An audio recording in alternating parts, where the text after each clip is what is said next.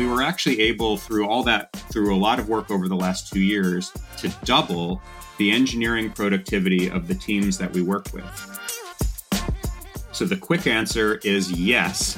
In the early 2000s, eBay was a monolith, and now it is microservices, you know, much uh, more broken up.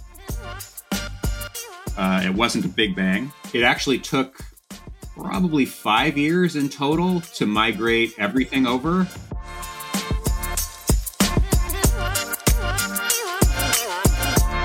Bonjour à tous et bienvenue dans le podcast Tech Rocks qui a pour objectif de présenter euh, les différents speakers du, du Tech Rocks Summit qui a lieu donc, au mois de décembre, les 8 et 9 décembre.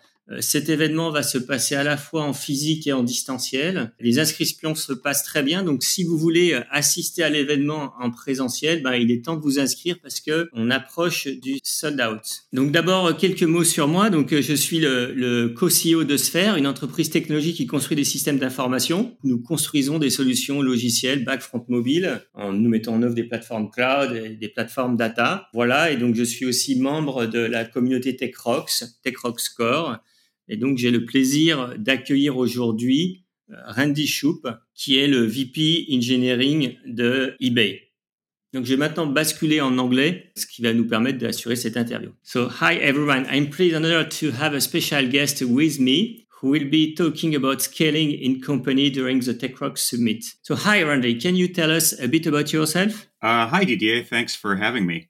Uh, yeah, so my name is Randy Shoup. Uh, until very recently, I was uh, chief architect and VP of engineering at eBay. And in that role, I'm responsible for all the internal developer platforms. So everything that's you know, helps all the 4,000 engineers at eBay be productive and effective. And then over the longer set of my career, I've actually been in the technology industry for more than 30 years. So I spent very many years as an individual contributor in various roles. And then more recently, I've helped a bunch of uh, smaller companies become bigger companies. So uh, Stitch Fix, a clothing retailer in the United States, uh, WeWork, which many people may have heard of, um, and then more recently, I actually returned to eBay as an engineering leader to help eBay be a big company and be even better. Can you tell us more about your different uh, uh, job, in fact, in all these companies? Yeah, sure, absolutely. Yeah, so like I said, um, for the first maybe 20 years of my career, I was an individual contributor and I built a bunch of you know distributed systems at uh, I was actually at eBay for seven years from 2004 to 2011, where I worked mostly on eBay's real time search engine as a architect and senior technologist there. And then after that, I sort of switched into technology leadership, switched from individual contributor to being a leader. I tried to start my own startup, and um, you know, we were in the 99% instead of the 1%. So we didn't really do much, but uh, I learned a lot. After that, I joined Google uh, and I ran uh, engineering for Google App Engine. That's Google's platform as a service.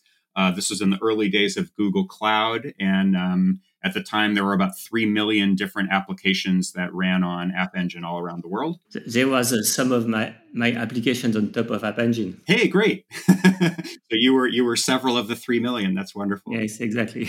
Yeah, at the time, there were also a bunch of uh, games, including the predecessor game to uh, Pokemon Go. And then actually, Snapchat for many, many years ran on App Engine. And then after that, I, actually did some consulting for a while, helping out a bunch of other companies to scale their organizations and technology. Some of those lessons I'm going to tell in our, you know, the Tech Rocks presentation that that we'll have. But then I joined Stitch Fix as the uh, VP of engineering. And so Stitch Fix is a clothing retailer in the United States. And its sort of special claim to fame was really understanding in a deep way what customers want out of their clothes and then sending them a box, you know, instead of just recommending what clothes you should buy, would send them a box in the mail. And if people liked what they were sent, they would keep them and they would return what they didn't. And so there was a huge amount of data science and machine learning that went into all of that. Um, and so that was a super interesting uh, place to work. So um, I worked there for several years running the engineering team, and we did an IPO. We became a public company back in 2017. And then after that, I um, I joined WeWork, hoping to have the same trajectory. So you know, taking a private company, scaling it up, and um, having it become a public company. And you know, WeWork has famously had a different a different outcome, but again, lots of good lessons to learn from there. And then more recently, for the last two years, uh, as you mentioned in your intro, Didier, uh, I've been the VP of Engineering and Chief Architect at eBay. So it's very uh, long career path in many companies. So is there a special moments or special meeting discoveries that were key in your professional choices? Yeah, that's a good question. I mean, I would say I'm proud of a lots of, of lots of different things. I mean, I guess I'll get I'll answer it in two ways. One, I'm always interested in learning new things. When my learning curve flattens out, uh, that's when I start to look for something else more interesting to do. But uh, I guess one of the proudest moments that uh, I had, or proudest times, was when I was at eBay the first time. Um, again, this is back in about 2010. We had an insight that if we made the search experience faster for users, that they would buy more. And we also had a separate insight that if we made the search experience smarter with machine learning, people would buy more. And it turns out both of those hypotheses were true. And we had two small teams separately working on improving the speed of the site and then improving the machine learned ranking function about, of the search engine. And when we combined those two efforts together, we actually were able to generate a quarter billion US dollars, 250 million US dollars a year additional revenue uh, based on, again, just making the site faster for the search experience and making it smarter. So uh, that's one of the things that I always point to. Uh, some really important lessons about just making small changes, but like continually improving over time, uh, and you can really get some big, big results. It was going faster. What do you mean? Can you give us some numbers? I can't remember the the numbers in specific, but let's imagine that. I mean, it's been well studied that every time you, particularly for e-commerce experiences, every time you make something faster, people, uh, you know, users are more effective. I'm making these numbers up, unfortunately, but let's imagine that we took, you know, the this, the page would take, you know, two seconds to load, and we took it down to one second, you know, something like that. So it was, you know, it was noticeable improvements in the in the speed. Um, but it had, yeah, massive results in terms of the user experience. And then actually the other thing, which we maybe we'll talk about more, more recently, a, a very thing that I'm very proud of at eBay is that um, through the work that we'll probably talk about and I'll and I'll share in my presentation, we spent a lot of time um, working on uh, continuous delivery principles, so helping teams to um, deliver in smaller uh, units of work and deliver more more quickly with uh, with faster lead time. You know, so faster time from when you know the team is done to when it's showing up on the site. And we were actually able through all that through a lot of work over the last two years to double the engineering productivity of the teams that we work with. So what does that mean? Double the productivity. You know, we have had a long history of measuring productivity and usually not very well. But in this example, what I mean is, you know, before we started working with teams, they would be delivering features and bug fixes on a certain cadence, you know, and then we were able to double it. So they would be able to deliver twice the number of features and bug fixes in the same amount of time. Again, with the same team, you know, the same members of the team and the same size of the team. Um, and so that's a thing that I'm really, really proud of that we achieved in the last couple of years. And this is all due to, you know, a lot of the great work in the continuous delivery and kind of DevOps communities out in the world, which I hope you and I will talk about. But it's it's a very very exciting result. Yes, and uh, did you change the architecture of your of the global platform of eBay? Because I saw you in a talk. I think it uh, at QCon. I think it was in two thousand and eight. Yes. And I, I, don't know if it's exact, but I have the feeling that at that time your platform was more a monolith. And when I hear you now, uh, I feel like more it's more like a kind of microservices platform. I, I am true. Yes, that's exactly right, Didier. So I'm, I'm going to answer this and I'm going to give you a quick answer and then a longer answer. So the quick answer is yes.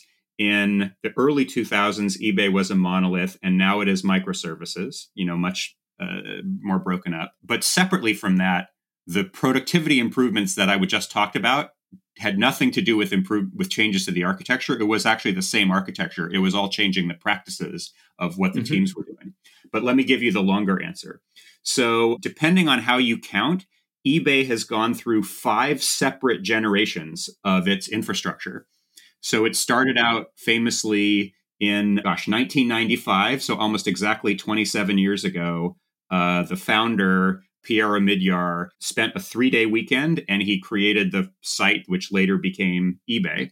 And that was built in Perl, and every item was a file that was stored on his, you know, personal machine. And you know, it wasn't intended to be a company or a scalable system, but you know, that was the start. And then the next iteration was what we called V2, very uh, cleverly V2, and it was a, a monolith, all written in C++.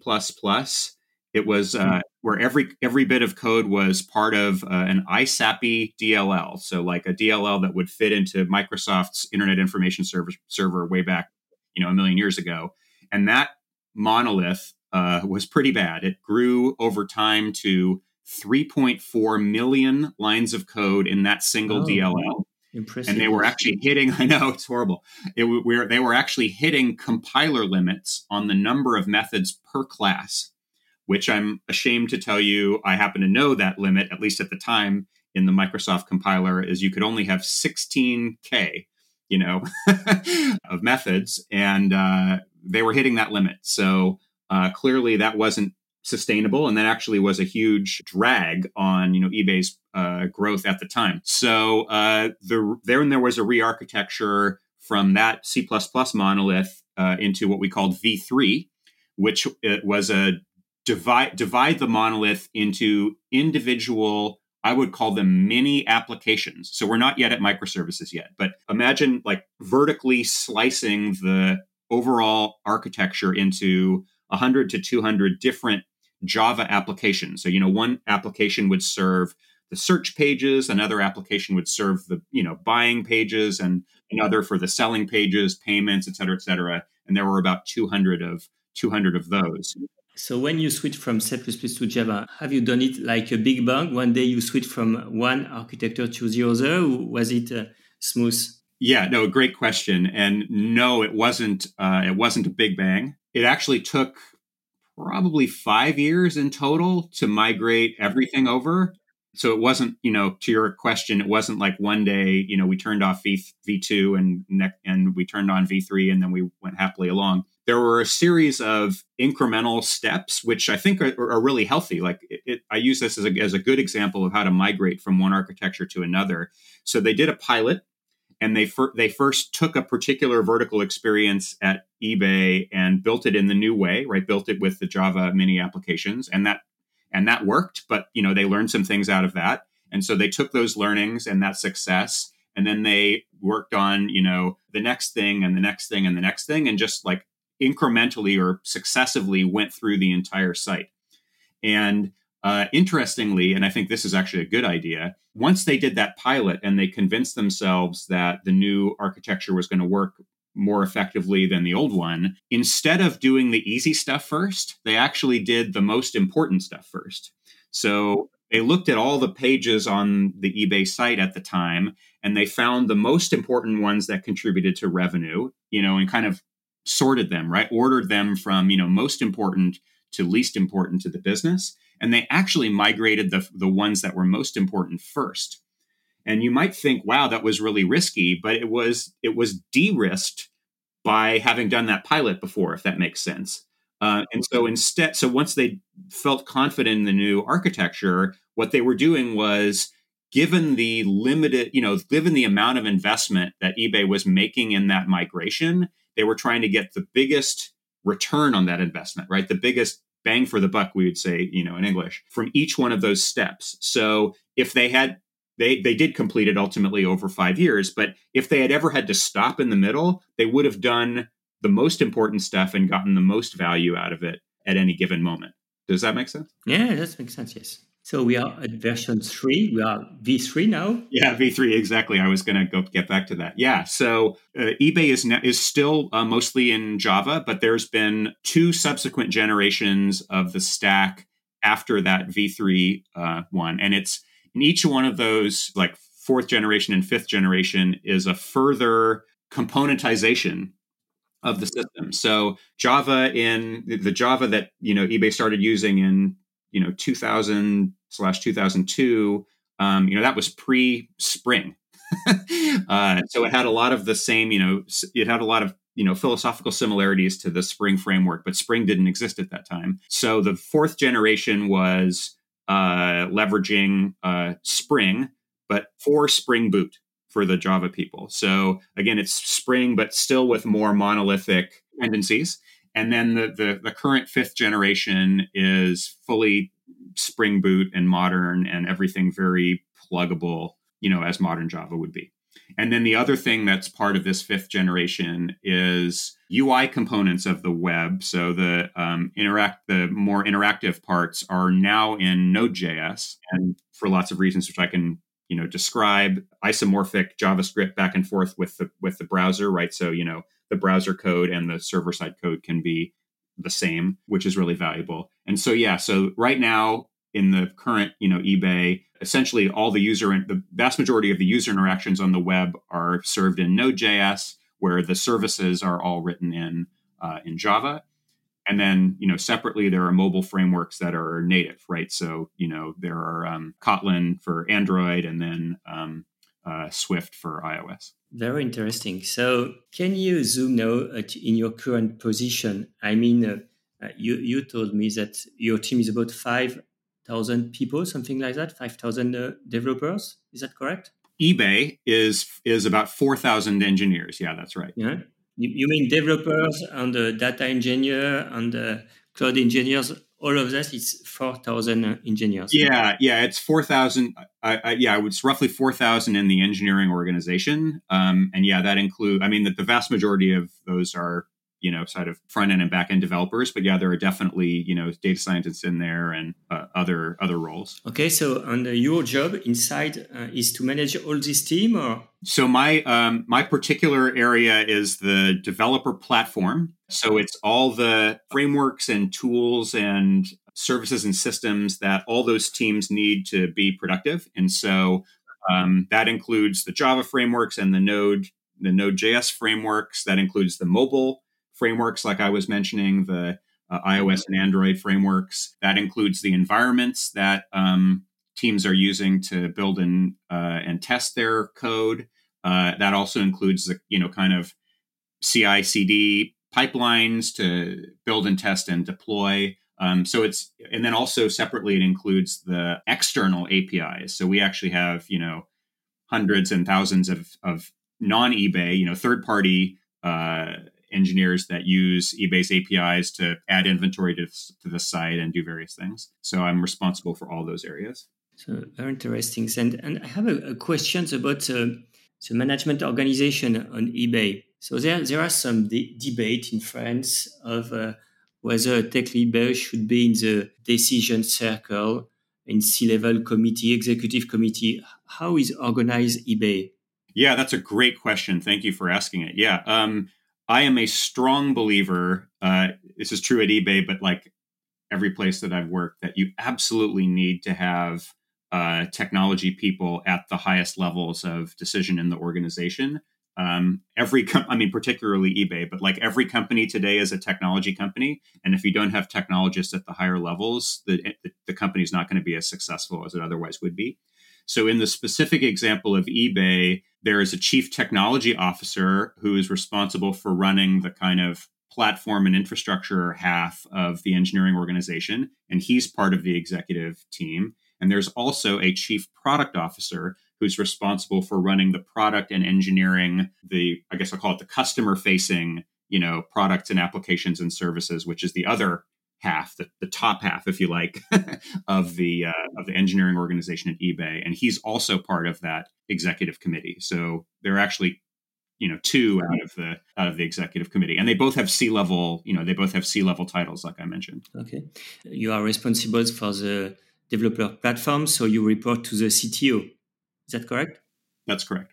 Yeah. Do you manage your platform as a product? Yes, I would definitely say yes. And that's actually one of the things that I have changed, I think, for the better over the last, um, you know, over the last two years of running that team. When you say, like, what does it mean to say running a platform as a product? It means you understand deeply your customer needs. And for us, the customer customers, as I mentioned, are those other 4,000 engineers, right? Really understand the customer needs and also iterate with those customers. You know, there's needs, their needs change and evolve over time and making sure that the platform that we produce or the several platforms that we produce are always you know meeting the meeting the customer needs. If i could say this like a, a common failure mode that i've seen in platform organizations is they sort of live in a vacuum right? They think they think about what they what they believe customers you know their customers or developers might need and build that. And you know they're usually not entirely wrong but they use but they maybe get 80% or 70% of what the customers need. And the same technique as you would use in a startup is the same technique that you should use as an internal platform organization which is go out to your customers and ask them what they need. And so as part of this you know transformation productivity transformation that i that i was mentioning before we call it the velocity initiative we would go to individual teams and we would say tell us all the you know we see you're deploying you know once or twice a month this particular application and maybe you have several applications but you know you're deploying at some cadence. If we told you that you had to deploy every single day tell us all the reasons why you can't. And the teams would their light would light up and they would say oh let me give you this big long list of all the reasons why we can't because the builds are slow because startup time takes too long because the tests are flaky this and that and the other. And we would say great you just gave us our team's backlog. You know, you just gave us the list of all the things that we need to do. And um, by talking with all the teams, we could put those together in a kind of priority order and use that to mm-hmm. evolve the platform and make a make a difference. And then we would work with the teams to see to make sure that they were successful adopting the platform and you know that they were able to be better. So you have kind of a product manager, a PM for your platform.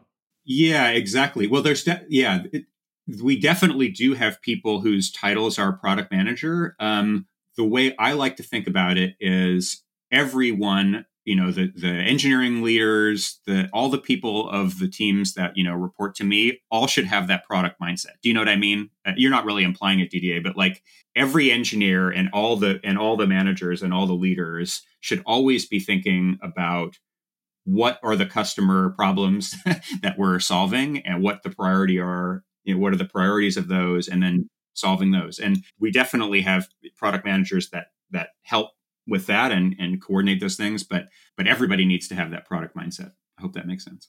That's great. So let's switch now to your talk on uh, the techrock summit yeah. So your talk is about scaling organization and technology. That's right? Yes that's right. Could you just give us three key points of your speech yeah, absolutely. So, um, you know, the general idea is how can I synthesize, you know, I guess 20 or 30 years of experience in working at organizations big and small, and how can I, you know, crystallize it and help help other engineering leaders be more productive. So, in terms of three points, I would say in order to be successful at, at any scale, you need to think about organization, you need to think about technology, and you need to think about culture and practices. So, like those three, I guess those are my three points, right? Those three elements all combine together, and uh, the structure of the organization is going to affect uh, how how well you're able to achieve your goals. The architecture, in many ways, is a reflection of that of that organization, is also going to help figure out help you. Um, achieve your organization's goals and then in particular as i was just mentioning uh, the culture and practices of the teams are, are also going to help. And so, you know, the other the other sort of lens to think about it is the architecture and the organization and the practices that are appropriate at a very small startup, you know, when we're five people, are not the same as when we're, you know, 4,000 people, 4,000 engineers or 50,000 engineers or something like that. You know, I, I don't know if the, uh, this expression is a good expression in English, but I really drink your word because we we are just like in my group SFEIR we are just uh, launching a, a, consultancy company. And uh, we want to help a traditional company to be a tech company. And we say we will focus on three axes tech orga and culture, and culture. so, i love it. yeah. So uh, we are very aligned with that. So uh, i have a question about you, you uh, at first you talk about the all the history of eBay. So I have a question uh, that could inter- uh, interesting all our listener. Do you think the team who starts a company, the startup team, could be the one uh, uh, to implement the scaling of the startup? Yeah, that's a great question, and I th- the answer it's, it's it's such a good question that the answer is it depends. We see lots of examples where the same startup team is able to move into scaling. But what I will say is it's a different skill set and a different mindset. So it's not like you need to replace the team, but the team needs to be thinking about things differently.